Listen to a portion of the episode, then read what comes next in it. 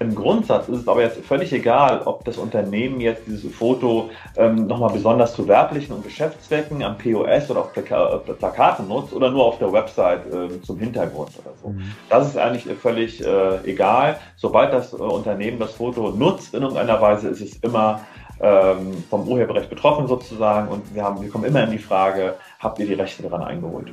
One, Episode 69 dreht sich um die Frage, ja, was darf ich denn jetzt eigentlich im Social Web? Was darf ich denn jetzt da veröffentlichen? Und ihr seht, wir gehen in die rechtliche Ecke. Also, wenn du ein bisschen mehr Sicherheit bekommen willst, dazu oder darüber, was du denn so posten darfst und worauf du aufpassen musst, dann solltest du heute ganz dringend dranbleiben. Bevor wir so tief ins Thema einsteigen, verrate ich dir noch, wer heute so mit dabei ist. Das bin zum einen ich, die Sarah, Sarah Jasmin Hennessen. Ich bin bei der 121 Watt für die Content Marketing Seminare und Webinare verantwortlich und wenn ich das nicht mache, dann helfe ich Unternehmen da draußen, ihr Content Marketing fit zu kriegen. Aber ich bin hier nicht alleine. Die Nummer macht zusammen mit mir der Patrick erwischt. Und ich darf Trainer bei der 121 Watt zu den Themen Online-Marketing, Local Online-Marketing und die Kunst der Suchmaschinen oder noch viel besser der Webseitenoptimierung sein. Und darüber hinaus verstehe ich mich als digitaler Architekt und somit unabhängiger Sparringspartner zu den ganzen digitalen Spielplätzen. Und genau da kommt ja auch unser 121 Stunden Newsletter ins Spiel, aus dem ja auch dieses Format im Positiven heraus eskaliert ist. Und da suchen Sarah und ich uns immer so die Daumenstopper der Woche heraus. Ich habe mein schon hier liegen. Mein Daumen ist immer noch ganz erstarrt bei diesem fantastischen Thema. Sarah, was war es denn bei dir? Was hat dein Daumen angehalten?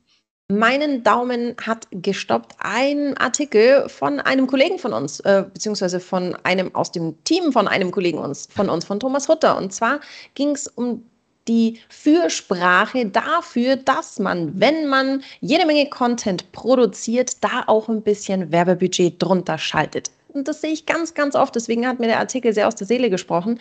Ich sehe das ganz, ganz oft. Die Nummer, dass Content Marketing wichtig ist und Content Marketing eine echt spannende Disziplin ist, die haben jetzt wirklich viele da draußen inzwischen schon verstanden. Aber ganz, ganz oft gibt es ganz, ganz wenig Budget. Und jetzt, ich sage mal, es ist wie wenn du einen riesen Ferrari baust und dann klemmst du so einen kleinen VW Beetle Motor drunter. Das kann sich nicht ordentlich bewegen. Du hast einen Haufen Geld für eine riesen Karosserie, für glänzenden, shiny Content ausgegeben und dann sieht ihn kaum jemand, weil du ihn nicht ordentlich angeschoben bekommst. Gerade als Unternehmen finde ich das besonders wichtig. Wenn ich jetzt so ein, ähm, so ein Alleinkämpfer bin und ich sage, nee, ich mache das alles über Social Media und ich baue mir quasi, ich werde mein eigener Influencer, dann ist das eine Methode, die gut funktionieren kann, auch organisch also unbezahlt. Wenn du aber sagst, ich bin Unternehmen, ich will jetzt ernsthaft Content Marketing betreiben, dann bin ich ein ganz, ganz großer Fürsprecher, dafür Geld auszugeben, weil die Content-Produktion kostet echt nicht wenig Geld.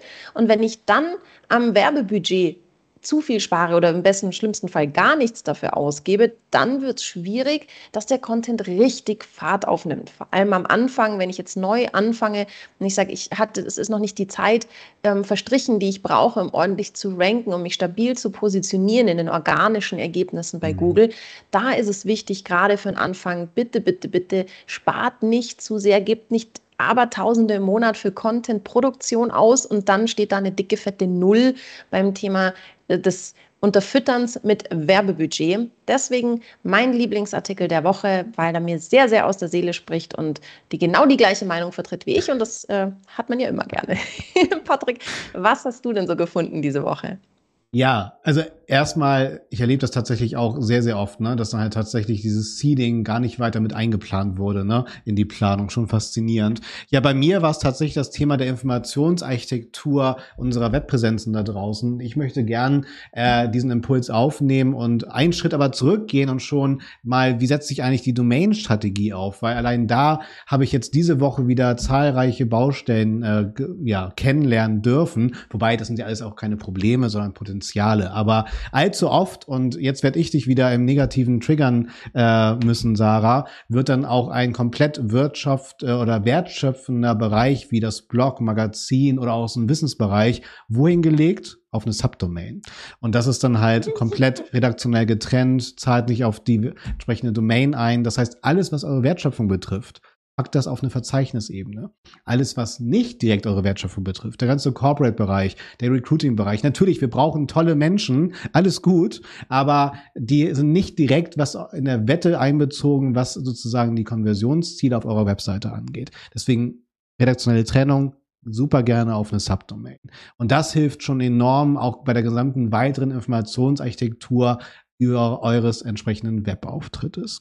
Das ist mein Senf gewesen und jetzt wird's genau, Sarah, du hast es schon gesagt, wir gucken mal rüber in die rechtliche Ecke des Internets. Irgendwie möchte man ja doch ruhig schlafen können und genau dafür äh, haben wir keinen geringeren als Dr. Martin Gericke eingeladen. Ich freue mich sehr, dass wir ihn nicht nur heute kennenlernen, das erste Mal, vielleicht auch, auch das nächste Mal in einer nächsten Shows begrüßen dürfen. Von daher, Martin, richtig cool, dass du da bist. Stell dich doch mal super gerne unseren Zuhörerinnen und Zuschauerinnen vor. Wer bist du, was machst du und warum machst du es?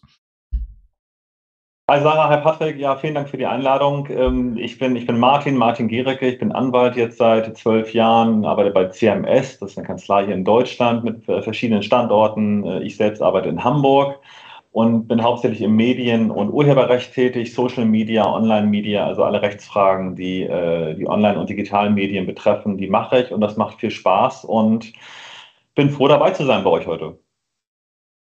Wir freuen uns auch mega und ich starte jetzt sofort mit einer Frage, die ich ganz, ganz oft höre. Wir alle draußen im Online-Marketing kennen das Tool Canva oder Canva, je nachdem, ob man es jetzt Deutsch oder Englisch ausspricht.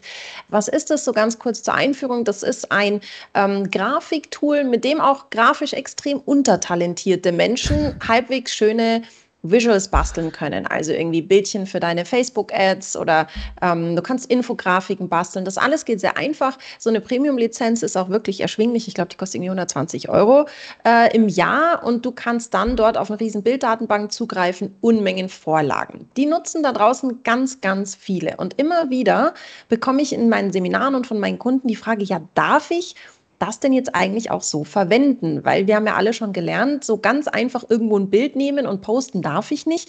Ähm, Martin, wie ist das mit Canva? Klär uns doch mal auf, worauf muss ich aufpassen, wenn ich Canva nutze?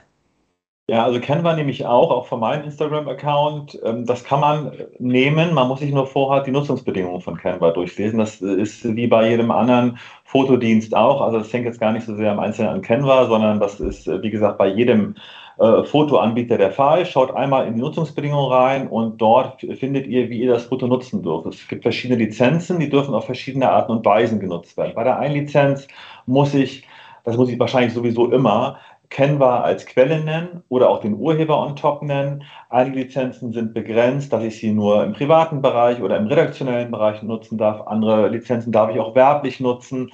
Also ähm, man muss sich leider, das tut weh, diese Bedingungen einmal zu lesen, aber man muss einmal in die AGB, die sind ja auf der Webseite bzw. auch in der App von Canva zu finden, auch bei jedem anderen Dienst, einmal durchlesen, welche Lizenz berechtigt wozu. Auch bei den Creative Commons Lizenzen zum Beispiel, ist auch eine ganz häufige Frage. Creative Commons denken immer alle, darf ich ja nutzen, äh, ähm, ist, ja, ist, ist doch frei. Nee, das hängt eben von der Lizenz ab. Die haben dann so ganz komische Namen, YXC3. Und man muss genau in diese Lizenz reingucken, wozu berechtigt die? Berechtigt die zur Unterlizenzierung? Also darf ich die Fotos an andere sogar noch geben?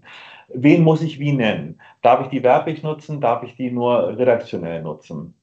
In welchem Umfang darf ich sie nutzen? Wie lange darf ich sie nutzen? Das hängt von der jeweiligen Lizenz ab. Deswegen immer einmal vorher schauen. Bei Canva, ich hatte nicht die Premium-Lizenz bei Canva, sondern die einfache Lizenz. Mhm. Ähm, ähm, da gibt es nicht viele Anforderungen. Man muss Canva nennen und man sollte das Foto nach Möglichkeit nicht bearbeiten. Und wenn man es bearbeitet, dann muss man das erwähnen im Post. Ähm, das heißt, wenn man das farblich irgendwie anders macht, dann schreibt man eben in Klammern dazu, farblich bearbeitet. So, ja. Ähm, aber wie gesagt, das hängt von der Art der Lizenz ab und ähm, man muss das genau durchlesen. Wenn wir jetzt bei, dem, äh, bei der Lizenz von Canva, die du gerade beschrieben hast, bleiben, heißt es, ich müsste dann, zum Beispiel, wenn ich jetzt eine Infografik baue und da ein Bild verwende und das bei mir jetzt auf Instagram poste, müsste ich dann in die Caption, also in die Beschreibung meines Posts schreiben, Quelle Doppelpunkt Canva oder wie sieht so eine Kennzeichnung dann aus? Also was genau. heißt, ich muss kennzeichnen? Genau, Quelle wäre Canva. Ich, ich schreibe ehrlich gesagt, ich, ich mag den Begriff Quelle nicht, weil Wir arbeiten mit verschiedenen Begriffen, äh, die Juristen. Es gibt, es gibt den Urheberrechtsnachweis. Canva ist ja nicht der Urheber. Der Urheber ist ein Fotograf, der das Foto geschossen hat. Canva ja. ist, wahrscheinlich, ne, ist, wahrscheinlich, sogar die Quelle. Deswegen kann man Quelle schon schreiben. Ich schreibe meistens immer Foto Doppelpunkt Canva. Ähm, ich verlinke zum Teil auch, auch das ist manchmal die Anforderung, auch bei den Creative Commons Lizenzen, dass man verlinkt auf den jeweiligen Dienst, damit man da schnell hinkommen kann als User. Und dann, wie gesagt, wenn du das bearbeitet hast, äh, dann häufig noch in Klammern äh, Foto bearbeitet. Das wären die Anforderungen. Aber wie gesagt, einmal vorher genau durchlesen. Ich kenne jetzt zum Beispiel die Anforderungen der Premium-Lizenz von Canva nicht genau, was dort steht, wie man das Foto zu kennzeichnen hat und was man zu beachten hat. Aber das ist eigentlich schnell, schnell rausgefunden. Mhm. Ähm, wenn wir jetzt bei dem Canva-Beispiel bleiben und ich sehe ja da draußen quasi eigentlich ehrlich gesagt nie diese Art von Kennzeichnung. Jetzt mhm. gehen wir mal davon aus, wie, wie, ich habe damit ja einen Fehler gemacht, jetzt mal rein theoretisch. Was ganz hypothetisch. Denn, rein, ganz hypothetisch, theoretisch. Was kann mir denn passieren? Also wie, wie ist es denn, wenn es jetzt blöd läuft und es fällt jemandem, wer ist dieser jemand auf, dass ich diesen Fehler gemacht habe? Also wer kann mich dafür dran kriegen? Sagen wir es mal ganz einfach. Und was kann mir da passieren? Sowohl der Urheber, also der Fotograf, als auch Canva, die wahrscheinlich exklusive Rechte haben an den Fotos. Ähm, denn die Lizenz, die wird dir nur erteilt, wenn du die Lizenzbedingungen einhältst. Ja, du darfst das Foto nutzen, du musst dich aber an unsere Bedingungen halten. Und wenn du dich an unsere Bedingungen nicht hältst, dann ist es so, als hättest du keine Lizenz. Ähm, und dann wird das verfolgt. Inwieweit Canva das allerdings tatsächlich im Einzelfall verfolgt, das weiß ich nicht. Ich sehe auch, dass äh, äh die Quellenangaben bei Canva, dass damit nicht äh, besonders sorgsam umgegangen wird. Ähm, aber ich wäre in jedem Fall vorsichtig. Im Übrigen sowieso vorsichtig bei diesen klassischen Stock Agencies wie Getty Images, wie Adobe Stock, Shutterstock. Also von da einfach sich Fotos ja. zu nehmen ja. und äh, die zu posten, das ist hochrisikoreich. Also da muss man schon, äh, sag ich mal, Lust am Risiko und Lust am Streit haben. Mhm. Ja, also tatsächlich die, die, diese großen Bildagenturen, da habe ich auch schon das lieber kaufen und gut drauf ja. aufpassen, weil das wird, das wird eine unangenehme Geschichte. Aber was heißt denn unangenehme Geschichte? Wir gehen jetzt mal davon aus, der Fotograf, der das Foto auf Canva hochgeladen hat, sieht meinen Post und ist super unglücklich damit, dass ich das Bild bearbeitet habe, das veröffentlicht habe und keine Quelle genannt habe. Was macht der jetzt? Also was, beziehungsweise was erwartet mich jetzt als Unternehmen, wenn ich den Fotografen jetzt so erwischt habe, dass er sagt, da gehe ich jetzt dagegen vor? Was, was erwartet mich? Der Fotograf nennt sich einen Anwalt und äh, der Anwalt schreibt äh, an das Unternehmen und sagt, ihr habt in unzulässiger Weise das Foto benutzt, also ohne Lizenz. Wir fordern von euch Unterlassung. Unterlassung heißt, löscht das Foto und gebt eine Erklärung ab, dass ihr nie wieder dieses Foto ohne unsere Einwilligung, ohne die Einwilligung des Fotografen veröffentlichen werdet. Das ist quasi so eine formelle Erklärung, die man abgibt. Und wenn man das dann nach Abgabe der Erklärung doch nochmal nutzt, aus Versehen, es ist noch im Cache, es liegt noch irgendwo rum auf irgendeinem Server, dann zahlt man eine Vertragsstrafe. Und die kann dann empfindlich werden. Das heißt, im ersten Schritt, also bei der ersten Verletzung, ist es noch gar nicht so schlimm. Da gibst du nur diese Erklärung ab. Du musst die Anwaltskosten zahlen. Die können dann mal zwischen 1000 und 1500 Euro liegen. Aber im Wiederholungsfall oder wenn du vergisst, das Foto von all deinen Servern zu nehmen, dann wird es halt äh, bitter und teuer. Mhm. Und da, was du Martin ansprichst, finde ich ganz wichtig. Denkt auch wirklich an den Cache oder auch an Plattformen wie archive.org, die ja auch ne, das World Wide Web da draußen Web snappen, screenshotten und archivieren. Auch da bestehen dann halt die Anwältinnen draußen äh, drauf, dass auch dort sorgsam mit umgegangen wird, ne, mit diesen ganzen Archivlasten. Genau. Ja, ganz, ganz wichtig auch bei WordPress das ist bei euch in der Library. Wenn ihr das aus dem Artikel rauslöscht, ist es noch nicht aus der Library raus. Also die URL des Bildes gibt es weiter. Das ist auch so ein Fehler, der ganz häufig passiert, dass man glaubt, jo, ich habe es ja aus dem Artikel rausgenommen. Ja, ja, schon. Aber wenn du jetzt dann, ich sage mal, einen findigen Fotografen hast, der das sehr genau nimmt und sagt, mir reicht es nicht, dass es raus ist aus dem Artikel, sondern das muss wirklich runter sein, dann wird es genau der Fall, den der Martin gesagt hat, teuer. Ja. Übrigens, ähm, viele fragen, was ist denn, wenn das Foto schon bei Dritten gelandet ist? Muss ich jetzt dafür sorgen, wie kann ich eigentlich dafür sorgen, dass es auch von Dritten äh, entfernt wird? Da habe ich auch keinen Einfluss drauf. Das ist so, du hast an sich nur noch die Verpflichtung, dann wenigstens die großen Suchmaschinen anzuschreiben also äh, Yahoo, sag ich jetzt mal, Google, Bing, ähm, die anzuschreiben und denen zu sagen, löscht das Foto aus, euren, ähm, aus eurer äh, Suche, aus euren Trefferlisten. Du musst aber nicht dafür sorgen, dass dort auch wirklich entfernt wird, weil das kannst du ja nicht. Du kannst ja nicht dafür ja, richtig. du das machst. Aber du hast die Pflicht, die anzuschreiben. Das heißt, viele geben diese Unterlassungserklärung ab und denken, jetzt habe ich ja alles von mir, habe ich alles gelöscht. Nein, du hast auch die Pflicht, sozusagen diese Suchmaschine anzuschreiben und dort Wahnsinn. auch. Ja. Wahnsinn. Ja, also ich laufe ja immer noch äh, auch mit einem heiligen Tipp von dir durch die Gegend. Ich hoffe nicht fahrlässig, aber es ist äh, bis heute auch äh, Kultur sein sollte im Unternehmen, generell immer bei der Content-Kreation daneben eine Excel liegen zu haben. Das ist das Foto, das ich verwende. Da habe ich es her. Das sind die Bedingungen und so wird es gekennzeichnet, damit wir ein Protokoll haben und das entsprechend dann uns nicht auf die Füße fällt. Ist das noch ein aktueller Wissensstand von mir? Das ist ein aktueller Wissensstand, also quasi ein digitales Rechtemanagement, wenn man so will. Ja, ja. Ne, dieses Foto will ich verwenden. Äh, an diesem Foto bestehen die folgenden Rechte. Irgendwer hat das Foto gemacht, ich brauche die Rechte vom Fotografen. Mhm. Das Foto zeigt andere Menschen, die haben ein Persönlichkeitsrecht. Ich brauche das Foto, äh, das Recht, äh, das Persönlichkeitsrecht oder die Gestattung dieser anderen Menschen. Zeigt das Foto irgendwelche Marken vielleicht im Vordergrund, im Fokus? Moment darüber Gedanken machen, ob hier Markenrechte verletzt werden. Zeigt das Foto vielleicht Häuser in besonderer Erscheinung, per Drohne von oben oder über die Hecke und so weiter, wo man sich überlegen, an den, äh, an den Häusern, an der Architektur haben Urheber, Architekten Urheberrechte. Ja, mhm. also das sind alles Sachen, die man sich einmal kurz überlegen muss. Ich habe ein Foto, das will ich äh, auf meiner Unternehmenswebsite verwenden. Welche Rechte sind da äh, dran? Und habe ich die Rechte wirksam eingeholt für diese Art der Veröffentlichung? Mhm. Und bleiben wir mal bei diesen Sehenswürdigkeiten, weil wir haben ja auch unsere sozialen Medien da draußen und unser liebes Urheberrecht. Und wenn wir jetzt äh, eine unternehmerische Absicht auf Social Media hegen, haben wir immer eine kommerzielle Absicht. Mhm. Und was ist denn da, wenn ich dann entsprechende Hintergründe habe aus dem öffentlichen Kontext heraus? Was gehen da für Pflichten einher? Also das, ähm, das, Urheberrecht unterscheidet schon zwischen privater und geschäftlicher Nutzung insofern, als das manchmal privat oder vielleicht manchmal, als das private Nutzungen schon äh, frei sein können. Ja, man denke mhm. früher an das Kopieren von CDs. Wenn du äh, eine CD äh, für deinen privaten Gebrauch kopierst, ja. ja. dann ist das die Haushaltskopie. Die Haushaltskopie. es sei denn, du hast jetzt einen Kopierschutz gebrochen, deswegen war da eine Zeit lang immer dieser Kopierschutz drauf. Ähm, das sind Privatkopien, äh, die sind frei. So. Ähm, das gibt es also schon. Im Grundsatz ist es aber jetzt völlig egal, ob das Unternehmen jetzt dieses Foto ähm, nochmal besonders zu werblichen und Geschäftszwecken am POS oder auf Plaka äh, Plakaten nutzt oder nur auf der Website äh, zum Hintergrund oder so. Mhm. Das ist eigentlich völlig äh, egal. Sobald das äh, Unternehmen das Foto nutzt in irgendeiner Weise, ist es immer ähm, vom Urheberrecht betroffen sozusagen und wir, haben, wir kommen immer in die Frage, habt ihr die Rechte daran eingeholt? Mhm.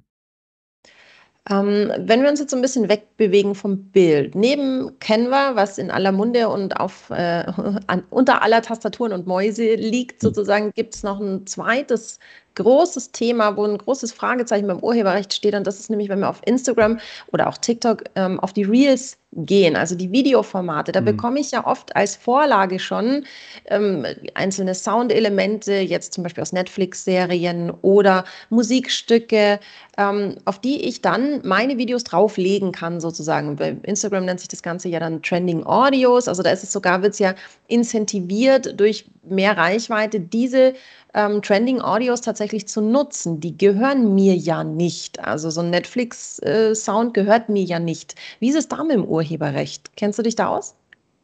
Also ja, ähm, es ist so, man kann es jetzt ganz vereinfacht merken. All das, was du bei der Erstellung deines Contents, egal ob ein Reel, ein Post, eine Story und so weiter, angeboten bekommst von der Plattform, das kannst du äh, unbedenklich nutzen. Also das, was du dir auswählen kannst aus deiner Bibliothek, oder wie auch immer per Zugriff auf die Funktion der App. Das, was dir angeboten wird über die App, das kannst du auch nutzen. Äh, das ist unbedenklich. Äh, die Rechte von den Labels, äh, die hat Instagram, die hat TikTok und Co., okay. die haben das. Ähm, und das, und zwar auch das Recht, das weiterzugeben an die Nutzer oder die Nutzern so anzubieten, dass die Nutzer das für ihre Reels, für ihre Stories und so weiter nutzen können.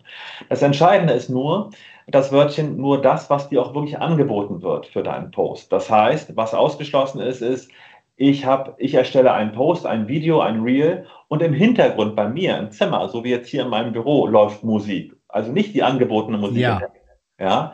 Diese Musik darf ich nicht nutzen. Ja. Ich darf auch nicht mir, wie auch immer, Soundschnipsel von TikTok oder Instagram runterladen, die mit meinem Video verbinden und wieder hochladen. Nur in der Art und Weise, wenn ich den Post erstellen will, die Musik, die mir dort angeboten wird, die darf ich nutzen. Übrigens, wir haben ja bei TikTok zum Beispiel Business-Accounts und private Accounts, sage ich jetzt einfach mal. Business-Accounts haben äh, weniger Musik in der Library. Warum? Weil das ja in der Regel eine geschäftliche Verwertung ist mhm. und die mhm. Labels sagen, für die geschäftliche Verwertung, da stellen wir weniger Musik zur Verfügung als für die private Verwertung. Jetzt kann ich ja irgendwo selbst bestimmen, ob ich einen Business-Account anlege genau. oder einen privaten Account.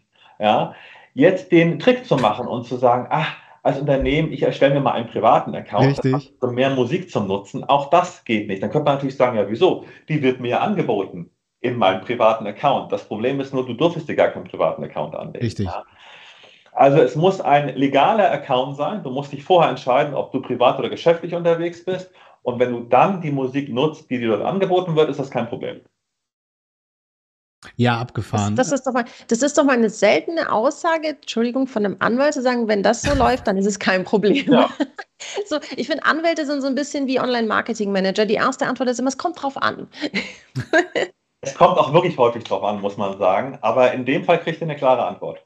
Ja, das ist mega. Das ist ja unglaublich hilfreich, weil äh, Sarah und ich bekommen diese Frage äh, wirklich in jedem Termin, in jedem Vortrag gestellt, weil sich gerade tatsächlich alle mit TikToks, mit Reels, mit den YouTube Shorts auseinandersetzen und wo man halt eben genau sowas angeboten bekommt. Aber ja, tatsächlich, ne, bis heute sagen ja viele, ah, ich habe auf meinem persönlichen Account so viel mehr Interaktion und ich habe irgendwie einen Verdacht, sobald ich Kreditkartendaten hinterlegen kann, werde ich gedrosselt in meiner Reichweite. Deswegen sind ja viele Firmen tatsächlich tatsächlich noch eher gar nicht im Corporate-Kontext da drauf auf den Netzwerken unterwegs und müssen dann irgendwie eher kompliziert auch dem Impressum der jeweiligen Pflicht nachkommen. Aber spannend, dass man hier halt wirklich nochmal umso dringlicher entscheiden sollte, okay, ne, wir wollen Kommerz machen, deswegen müssen wir in diesen Business-Account investieren und drüber wechseln, ne? Und nur dann die Musik für den Business-Account nutzen. Ja, Versprochen. Ja, genau. Also wir haben ja auch mittlerweile bei YouTube ja den Upload-Filter, wo ja dann auch direkt schon beim Hochladen erkannt wird, ne?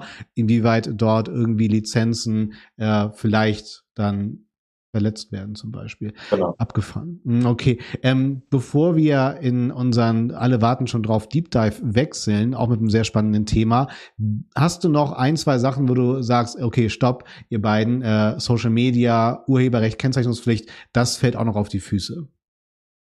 Ja, also ich meine, wir haben schon viele Themen angesprochen. Das hast du auch schon gesagt. Digitales Rechtemanagement. Wenn ich Inhalte nutzen will, macht euch einmal Gedanken darüber. Habt ihr die Rechte daran? Wie lange habt ihr die Rechte? Ähm, habt ihr die Rechte auch vernünftig eingeholt? Mit vernünftiger Einholung meine ich einen Lizenzvertrag geschlossen, der euch berechtigt, zu dem und dem Zweck ähm, äh, das Foto, das Video auch zu nutzen. Wir haben uns über die Urhebernennung abgestimmt. Ähm, äh, aktuelle Themen sind, wenn ich jetzt nochmal auf TikTok wieder zurückkomme, sind eben auch, dass man einmal nochmal überlegt, was stelle ich da? Also ein super Thema sind zum Beispiel TikTok-Tänze.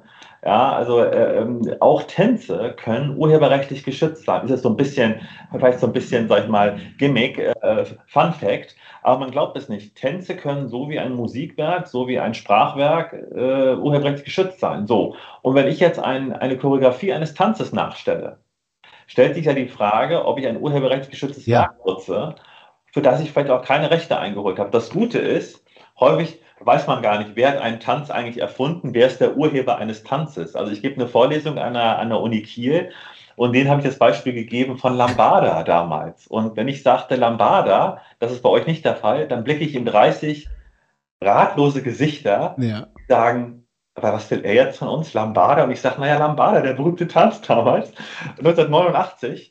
Ähm, zum Beispiel, das war ja auch so ein Mix aus verschiedenen Tänzen, irgendwie Samba, Rumba, Dirty Dancing. Ja, ja, ja und man weiß gar nicht, wer der Urheber ist. Aber um es nochmal deutlich zu sagen, auch Tänze können geschützt sein, urheberrechtlich, und ich darf nicht einfach so einen Tanz nachtanzen eigentlich, den sich ein anderer ausgedacht hat. Eigentlich brauche ich sogar dafür ein Recht. So abgefahren das ist. Lambada. Ich äh, überlege gerade, war das auch nicht bei der Bacardi-Kampagne äh, im Fernsehen, dass die denn da auch da auf ihrer Insel dann auch Lambada getanzt haben und so?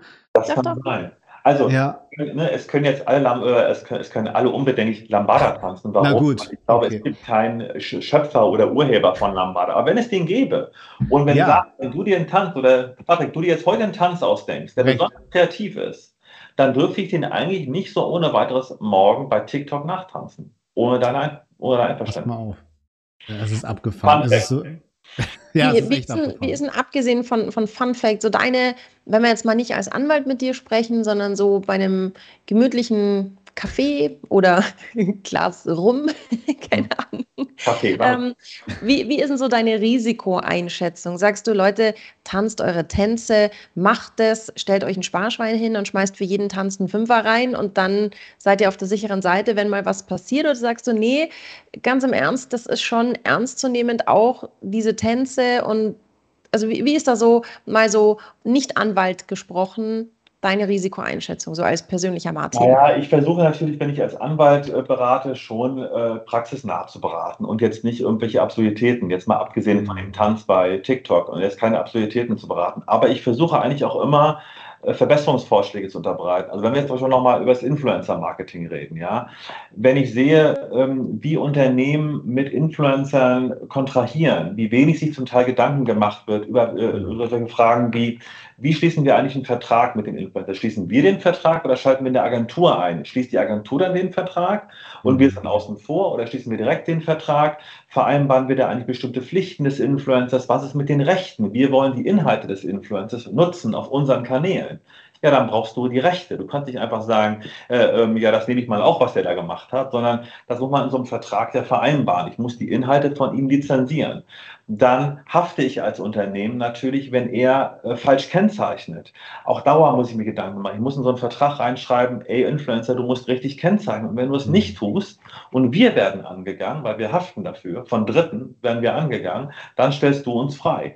Das sind alles solche Themen. Oder auch Künstlersozialkasse. Wer zahlt eigentlich die Künstlersozialkasse? Ja? Also Influencer sind häufig in der Künstlersozialversicherung, ähm, KSV. Ähm, wer zahlt eigentlich den KSK-Beitrag von 5%? Ähm, das sind so Themen, da machen sich Unternehmen häufig keine Gedanken und dann kann man sagen, ja, kann man das nicht laufen lassen? Und da sage ich, nee, das muss man schon ordentlich machen. Ja, absolut. Also das ist ja auch tatsächlich schon ein Thema, wenn man äh, als Unternehmen oder Agentur anfängt, äh, Texte in Auftrag zu geben. Ne? Auch da, ne, viele freie Texterinnen da draußen zahlen ja auch in die KSK ein. Mhm. Und äh, da muss man halt sich dann nicht wundern, wenn dann irgendwelche Nachzahlungen angefordert werden, auch seitens der KSK. Ne? Also auch schon alles passiert da draußen. Ein wichtiger Punkt. Ja. Ja. Absolut. Ähm, ein weiterer wichtiger Punkt ist dann tatsächlich nochmal das Klickverhalten von den, all den Fremdsystemen, wo wir als Unternehmen unterwegs sein können, hin tatsächlich zu unserer Kennzeichnungspflicht, was zum Beispiel Impressum und Datenschutz angeht. Und dafür haben Sarah und ich wieder unsere Taucherausrüstung dabei und wir springen mal rüber in unseren Deep Dive. Denn was man jetzt immer wieder hört und damit man wieder ruhig schlafen kann, ja, alles nicht so wild, es gilt die Zwei-Klick-Regel. Ähm, das hört man jetzt oft, ne? also angenommen, ne? Social Media, Instagram, ich bin als Unternehmen, äh, okay, Zwei-Klick-Regel, was bedeutet das? Kannst du uns da mal abholen? Ist das überhaupt eine aktuelle Rechtsprechung, die da draußen verbreitet wird?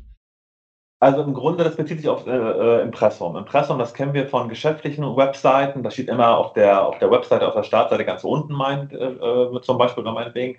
Ähm, jeder, der auf Social Media geschäftlich unterwegs ist, braucht ein Impressum. Jeder, der auf Social Media, egal ob bei Facebook, Instagram, TikTok, geschäftlich unterwegs ist, das heißt in irgendeiner Weise seine, äh, seine Erwerbstätigkeit dort nachgeht, seine Erwerbstätigkeit nachgeht, braucht ein Impressum. Dieses Impressum, das muss ich in der Bio im besten Fall verlinken. Ähm, und dann ist halt die Frage, worauf ver verlinke ich? Wie viele Klicks brauche ich, um dann zum Impressum zu kommen, das meinetwegen auf meiner Startseite liegt oder auf meiner Unterseite liegt? Und dann sagt man eben, der Nutzer muss, wenn er meinetwegen bei TikTok oder bei Instagram mhm. ist, mit zwei Klicks auf dein Impressum kommen. Es darf also nicht sein, ich klicke einmal an und komme auf deine Startseite, dann muss ich mir in der Startseite nochmal raussuchen, ah ja, unter Kontaktinformationen. Ja ist dann der zweite Klick, dann kommt der dritte Klick aufs Impressum und der dritte Klick ist schon einer zu viel. Ich muss mit zwei Klicks direkt aufs Impressum kommen. So, und immer, äh, im Impressum hast du halt die typischen Angaben, die du halt immer hast. Äh, du musst äh, ähm, deine Firma nennen, dein Unternehmen nennen, eine Adresse angeben, Telefonnummer, ähm, eine E-Mail-Adresse. Ja. Ne, wenn du im Handelsregister eingetragen bist, eine, ein Registergericht, ähm, eine Handelsregisternummer und so weiter und so fort. Ja. Aber das heißt, ich muss nicht meinen wertvollen Bio-Link ähm, ans, ans Impressum vergeben, sondern wenn ich mein Impressum direkt auf der Seite verlinkt habe, zu der ich hinlinke, sagen wir jetzt mal auf der Startseite und ich habe im Footer und mein Impressum, dann reicht das. Oder selbst wenn ich jetzt auf die Übersichtsseite meines Blogs verlinke und im Footer von dieser Übersichtsseite finde ich einen Impressumslink, der dann direkt ins Impressum führt, das reicht. Das würde reichen. Ich würde nur noch einen sprechenden Link verwenden. Also das heißt, dass man oben schon gleich sieht, also nicht irgendwie äh, XYZ als Link, sondern dass dann schon Impressum steht. Oder von mir aus Impressum Doppelpunkt und dann kommt der Link. Man kann ja bei Instagram nur einen Link, glaube ich, in der Bio angeben. Ähm, deswegen habe ich jetzt zum Beispiel bei Linktree untergebracht. Also das heißt, ich sage dann Impressum, Linktree, dann kommt man auf Linktree und dann habe ich dann verschiedene Links zu verschiedenen Seiten. Und, aber der, der eine Link ist dann eben der Impressumslink. Ah, ah, okay, warte mal. Das bedeutet, wir müssen schon auf TikTok oder Instagram in der Bio darauf vorbereiten, dass irgendwo Richtung Impressum hingewiesen wird. Richtig. Das heißt, du darfst nicht in der Bio schreiben, Webseite Doppelpunkt, patrick-klingberg.de und so nach dem Motto, und da wird er ja. schon Impressum finden, sondern du musst sagen Impressum Doppelpunkt und dann kannst du meinetwegen patrick-klingenberg.de nehmen, weil das ist dein Klick Nummer eins auf deine Startseite. Genau. Und dort finde ich dann das Impressum unten stehend auf der Startseite, dann habe ich gar keinen zweiten Klick. Oder ich habe nochmal einen Klick auf, äh, aufs Impressum, dann ist dann der zweite Klick. Ja, aber so musst du es machen abgefahren. Das bedeutet, ähm, tatsächlich müssen wir irgendwie eine schlaue Formulierung finden in der Bio-Sache, was du gerade angesprochen hast, dass dort halt nicht nur irgendwie, weil aktuell ist es ja bei allen Unternehmen, so machen wir uns nichts vor, äh, hier ist unsere aktuelle Kampagne, Link in der Bio. Ja. So, und dann geht man halt davon aus, guck mal, dann klicken die da drauf und unten im Footer finden die dann schon unser Impressum. Aber sagen nirgendwo in der Bio, da findest du auch irgendwo unser Impressum nach dem Klick. Ja. Das heißt, wir haben eher, das ist ja dann zum Beispiel bei Pinterest so, wo du deine Bio hast und du hast sogar zwei Linkfelder mittlerweile. Ne? Einmal auf dein Impressum, mhm. slash Datenschutz meinetwegen und mhm. du kannst halt einen weiteren Link einfügen. Das heißt, das ist natürlich, Sarah, für uns die weitere charmantere Variante dann, ne? Hm, okay.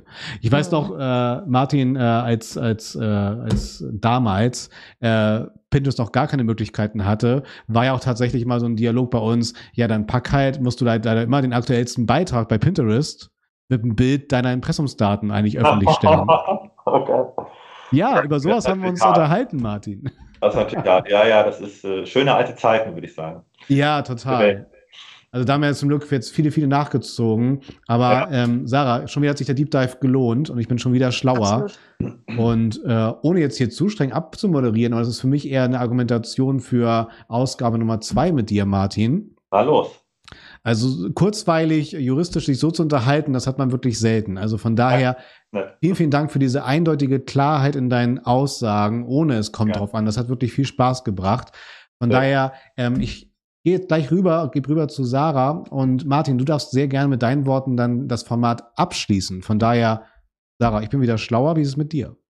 Absolut, auf jeden Fall. Ich mag diese juristischen Themen, wenn sie so erklärt sind, wie du das heute gemacht hast, Martin. Deswegen vielen Dank dafür. Ich habe vieles verstanden. Ich bin noch mal ein Stück schlauer, was ich jetzt darauf antworten kann, wenn ich im Seminar gefragt werde oder von meinen Kunden, so wie machen wir das denn jetzt? Bin ich ein Stück schlauer und das ist ja eigentlich der Sinn unseres Podcasts, dass wir über Trends und wichtige Themen im Online-Marketing sprechen. Wenn du sagst, boah, ja, ich stimme der Sarah zu, das war heute echt hörenswert, dann habe ich gute Neuigkeiten für dich. Alle anderen vorherigen Episoden findest du auf allen gängigen Podcast-Portalen. Und wenn du lieber zuschaust, dann findest du es zum Beispiel auch auf YouTube, auf unserem YouTube-Channel. Ähm, mir ist äh, ganz besonders, mich macht es ganz besonders froh, äh, wenn du uns natürlich auch noch bewertest. Also so viel von mir. Ich sage vielen Dank, lieber Martin. Und die letzten Worte dieses Podcasts gehören dir. Vielen Dank. Ich stelle bei solchen Sachen auch mal fest, ich mag Jura. Und wer ähm, Fragen hat ähm, an mich äh, zu den Sachen, die ich heute gesagt habe, der kann euch ja gerne schreiben oder auch mir direkt schreiben. Man findet mich im Netz. Ähm, wenn noch irgendwas offen geblieben ist oder unklar geblieben ist oder wenn er noch eine Nachfrage hat, ist überhaupt kein Problem. Einfach einmal schreiben. Vielen Dank euch sagt Dr. Martin Gericke beim 121 Stunden Talk.